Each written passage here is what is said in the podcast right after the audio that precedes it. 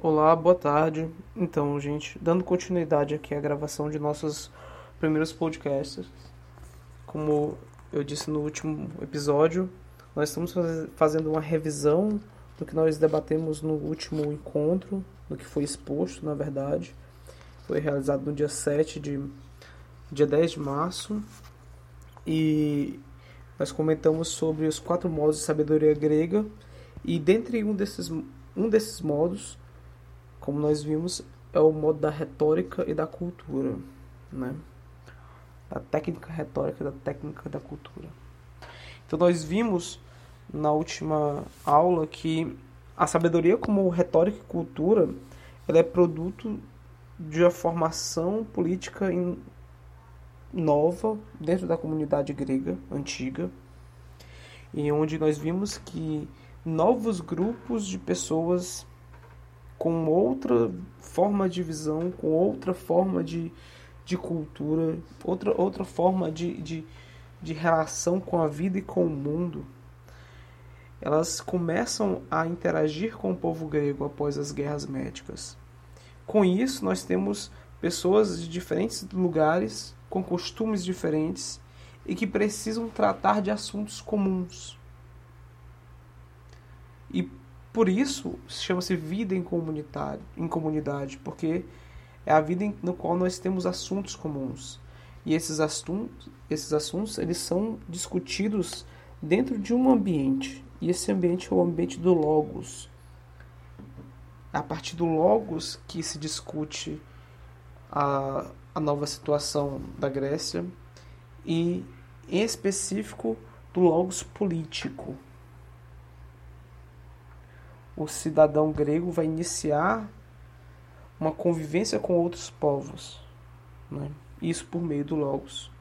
Isso para debater como conviver, debater as posses, debater as discórdias.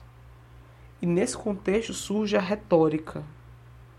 Surge a necessidade de pessoas que tenham poder lógico, tenham poder sobre a palavra, tem poder e força discursiva. E por ser vista como uma técnica do discurso, a retórica então ela vai fazer e como é necessário que se discuta e se debata dentro do ambiente da política, é necessário que as pessoas que vivem na Grécia tenham domínio da técnica dessa nova arena de debate, dessa nova arena de, de combate, posso até dizer assim. Então surgem os sofistas, que vão ser os responsáveis por uma formação do Logos, uma formação humana, digamos assim, que vão preparar jovens para a política, preparar jovens para os debates. Então, o primeiro termo sofista vem de sofos, que significa sábio. Né? Então, sábio em quê? O Giovanni Reale fala que o sofista ele é sábio nos assuntos que dizem respeito ao homem. E esses sábios que vão preencher de alguma forma uma lacuna deixada pelos pensadores naturalistas que pensaram a física do universo, esses sofistas, eles vão ensinar os jovens a viver num novo ambiente cultural, que é marcado por uma crise da aristocracia, uma crise das famílias dominantes e a ascensão de uma nova classe social, que é o demos, que é o povo, formado por estrangeiros, por comerciantes, viajantes com novos costumes, em uma situação que há novas necessidades e questões políticas, novas demandas sociais. Então, a crise da aristocracia ela acaba sendo uma circunstância para o surgimento da sofística, que é um, um, o período filosófico da formação dos sofistas. Então, é, a crise da aristocracia vai ser uma crise, uma crise dos valores tradicionais, que vão acabar se desestruturando, desestruturando dentro do povo, dentro do demos, é a, a origem vai ser perdida, a ideia de origem vai ser perdida. A ideia de um círculo restrito da polis e dos costumes também vai ser perdido, vai ser rompido. A ascensão de novas leis e a necessidade de surgimento de questões relativistas, de premissas relativistas, de, de, que tenham que enfoquem diferentes pontos, diferentes modos de se compreender algo. Eu comentava no, no último encontro que o relativismo ele surge até mesmo como uma, um produto das diversas noções que os gregos elaboram acerca da realidade. Nós sabemos que os gregos eles de muitas formas tentaram explicar a natureza. E essa, digamos, essa polivalência ou essa diversidade de explicação sobre o cosmos é mais um argumento para justificar o relativismo sofista, que a gente vai ver como se elabora nessa aula. E então, os sofistas eram aqueles que autoproclamavam ter a arte de educar os homens e de prepará-los para a vida política. Eles tinham como defesa: nós temos novas ideias, nós temos novos instrumentos. Nós não apenas ficamos olhando para as estrelas, como ficavam os naturalistas, mas nós temos possibilidade de preparar seu filho para a arena política, para batalhar pelas questões da cidade. Então, vamos à caracterização desse período da sofística grega. Primeiro, nós temos uma inovação filosófica. A gente desloca-se o interesse da filosofia que deixa de se preocupar com a natureza e vai se voltar ao homem, à formação humana. Instaura-se assim um clima cultural que é similar àquele período que nós conhecemos na modernidade chamado humanista. Esses sofistas eles vão criticar a religião a partir de diversas perspectivas inclusive pers perspectivas ateias. Eles vão destruir a imagem tradicional do homem, o ser virtuoso que herda a ET do berço, não é mais não é mais suficiente. Ele precisa de educação, ele precisa de formação. E essa arete, essa virtude, é objeto de, do ensino dos, dos sofistas.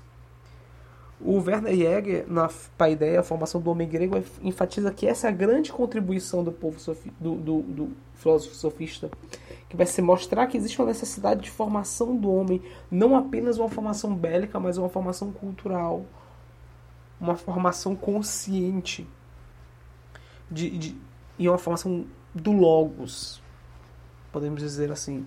Então, a arete, a virtude, ela é o objeto de ensino dos sofistas e eles se autoproclamam mestres da virtude.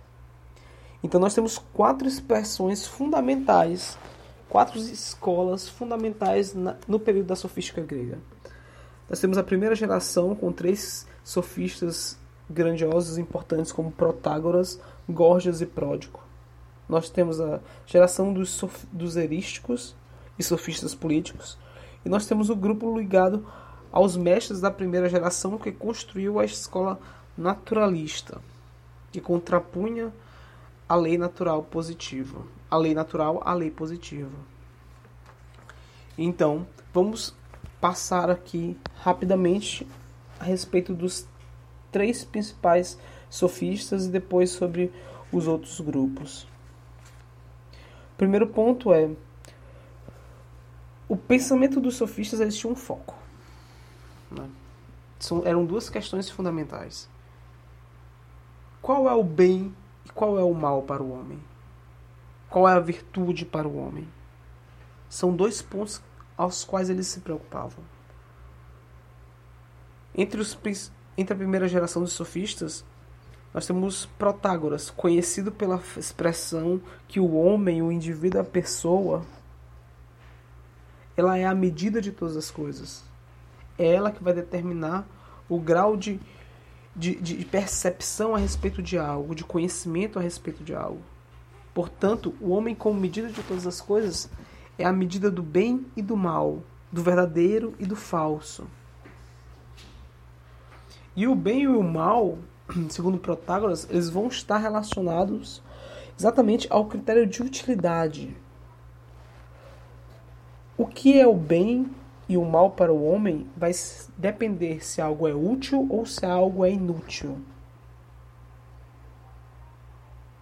Então, o critério de utilidade vai determinar a moralidade, segundo Protágoras. Porque tudo gira em torno, tudo gira ao redor do homem. E qual a virtude para o homem nesse, nesse contexto? Protágoras vai dizer que a virtude do homem, que o homem virtuoso tem a força da razão com a qual ele pode tornar um argumento fraco em um argumento forte, útil para a cidade. Ele vai formar, produzir uma antilogia. Ele vai mostrar a utilidade das coisas e suas ideias através dos seus argumentos, tornando-o forte. E esse Protágoras. O segundo filósofo mais importante chama-se Gorgias ele vai dizer que o bem e o mal para o homem, na verdade, não existem. Verdadeiro e falso não existem, porque nada existe. Gorgias ainda vai dizer que se algo existir, vai ser então incognoscivo. Não vai poder ser conhecido. E mesmo se nós pudéssemos conhecer algo, esse algo não pode ser comunicado. Então vejam a capciosidade de, de Gorgias. Primeiro, ele estabelece um critério nihilista para compreender as coisas. Então nós não podemos perceber nada, mas ele tem uma justificativa para isso. Nós não podemos perceber e conhecer e nem comunicar nada. Não saber se algo é verdadeiro ou não, porque tudo muda. Tudo está em constante mudança. Gorgias está ligado à tradição de Heráclito, que diz que a mudança e o devir são a origem de tudo. A realidade muda o tempo inteiro, tudo que existe muda. Logo que nós percebemos não existe, é uma ilusão. Logo o que, nós queremos conhecer, não podemos conhecer porque o momento é algo e logo em seguida deixa de sê-lo. Nós não podemos comunicá-lo exatamente por isso, porque estamos comunicando um passado então, esse niilismo de Gorgias se transforma em uma arma de virtude. Ele vai dizer que a retórica, a capacidade de utilizar a palavra e o discurso, de desfrutar, a capacidade da sugestão e da persuasão com fins próprios, isso vai ser a virtude do homem. Por fim, o último grande sofista, o último sofista da primeira geração é o pródigo de céus que vai dizer que o bem e o mal para o homem é o que é útil. Pródico vai articular e vai retomar a questão de Protágoras e vai interpretar a partir de uma chave utilitarista moral. Vai dizer que o bem é exatamente aquilo que é útil.